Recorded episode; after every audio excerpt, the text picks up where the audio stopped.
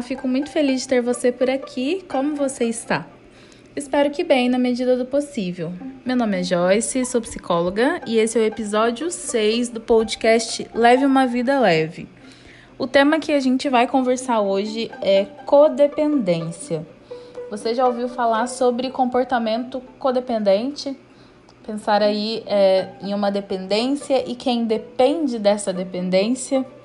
Bom, vamos lá. Codependência é uma forma disfuncional de se relacionar. Primeiro consigo mesmo e depois com os outros. Forma de relação que se presta é uma forma de relação que se presta cuidados repetitivos de maneira incontrolável.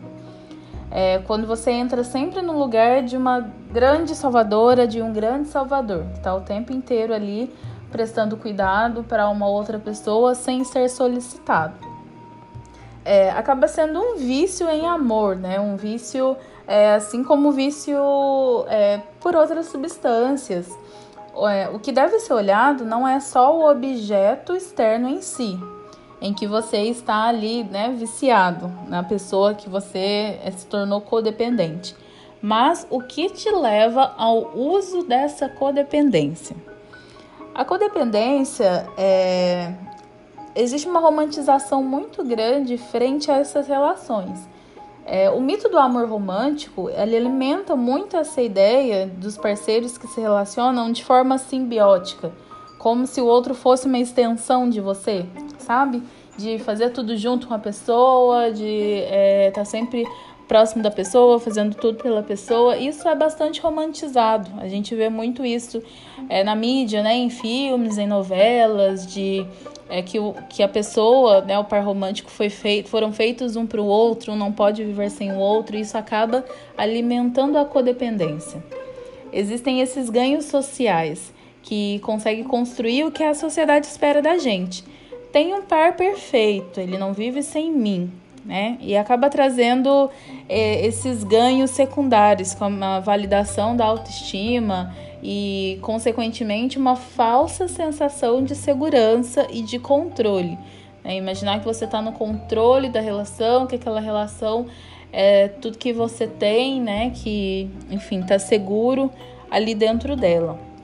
Mas isso é, se torna bastante perigoso quando se torna esse vício mesmo, né? E essa necessidade de estar tá sempre ali fazendo tudo pelo outro, imaginando o que, que o outro está pensando e que ele está precisando e de pronto chegar ali com a solução, né?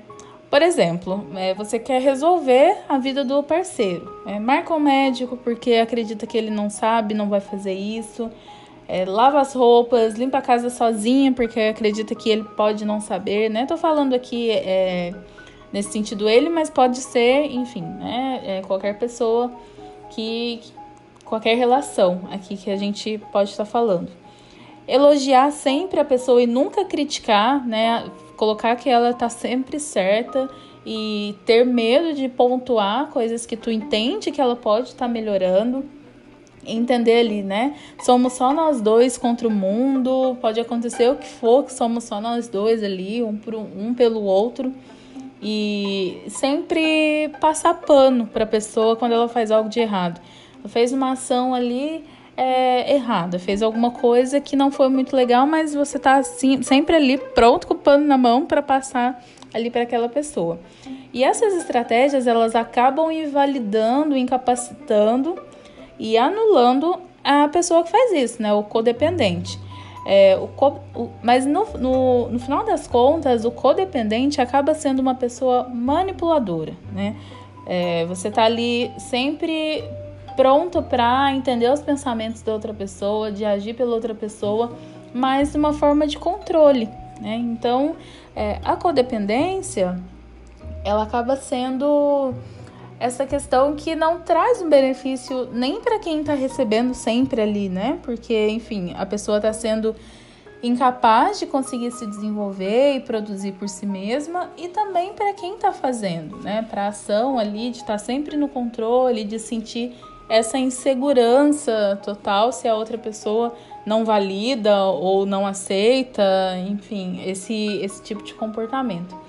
E como dá para sair desse ciclo da codependência, né? Como identificar e como sair desse ciclo. Primeiro, é autoconhecimento, é entender, se entender enquanto, é, se entender, entender seus sentimentos, entender que papel que aquela pessoa ocupa na sua vida, né? Entender que você é a pessoa mais importante da sua vida e que depois, claro, você pode ser uma pessoa que gosta de ajudar, que gosta de fazer as coisas por outras pessoas, mas esperar essa demanda chegar da pessoa também, né? Possibilitar que essa pessoa tenha lá o seu, seu autoconhecimento também. Então, o primeiro passo é identificar e começar a pensar mais a, a, sua individualidade, né? Você que se identifica enquanto codependente, pensar a sua individualidade, não achar que o seu mundo gira todo em torno de uma única pessoa. É expandir o seu ciclo social, se entender, né, enquanto uma pessoa que pode buscar outras relações, relações de amizade, né, estreitar vínculos no trabalho, estreitar vínculos com a sua família também, aumentar a sua rede de apoio. Então, não depositar tudo que você tem em uma única pessoa nesse par romântico, né? Sair um pouco dessa romantização dessas relações codependentes e se entender como uma pessoa é, principal da sua vida, mais importante da sua vida. E sugiro terapia, né? Terapia para tu, tu conseguir se entender, de é, desenvolver esse autoconhecimento e a partir dele fugir um pouco desse é, fugir desse ciclo né, de comportamento codependente. Então é isso. Você se identifica aí como uma pessoa codependente ou tem um parceiro codependente, né, que faz aí tudo. É, você nem pensou, né? Nem, enfim, ou acabou de pensar alguma coisa, a pessoa já está ali pronta fazendo. É, esse, esse comportamento né, é um comportamento disfuncional, é uma forma disfuncional de se relacionar e a longo prazo, né? Às vezes até a curto prazo, mas aí se for pensar a médio e longo prazo, fica insustentável para a relação.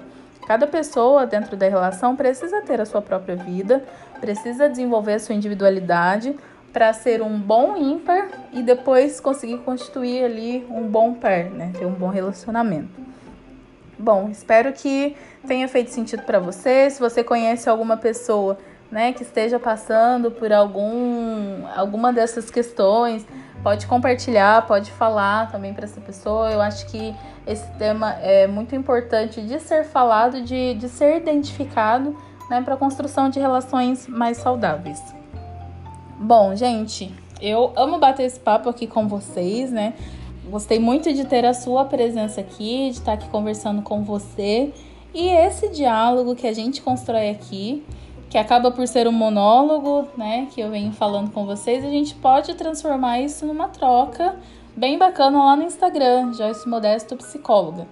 Você pode me contar lá o que você achou, as reflexões que surgiram, vou amar interagir com você. Grande beijo e nos encontramos no próximo episódio. Até lá!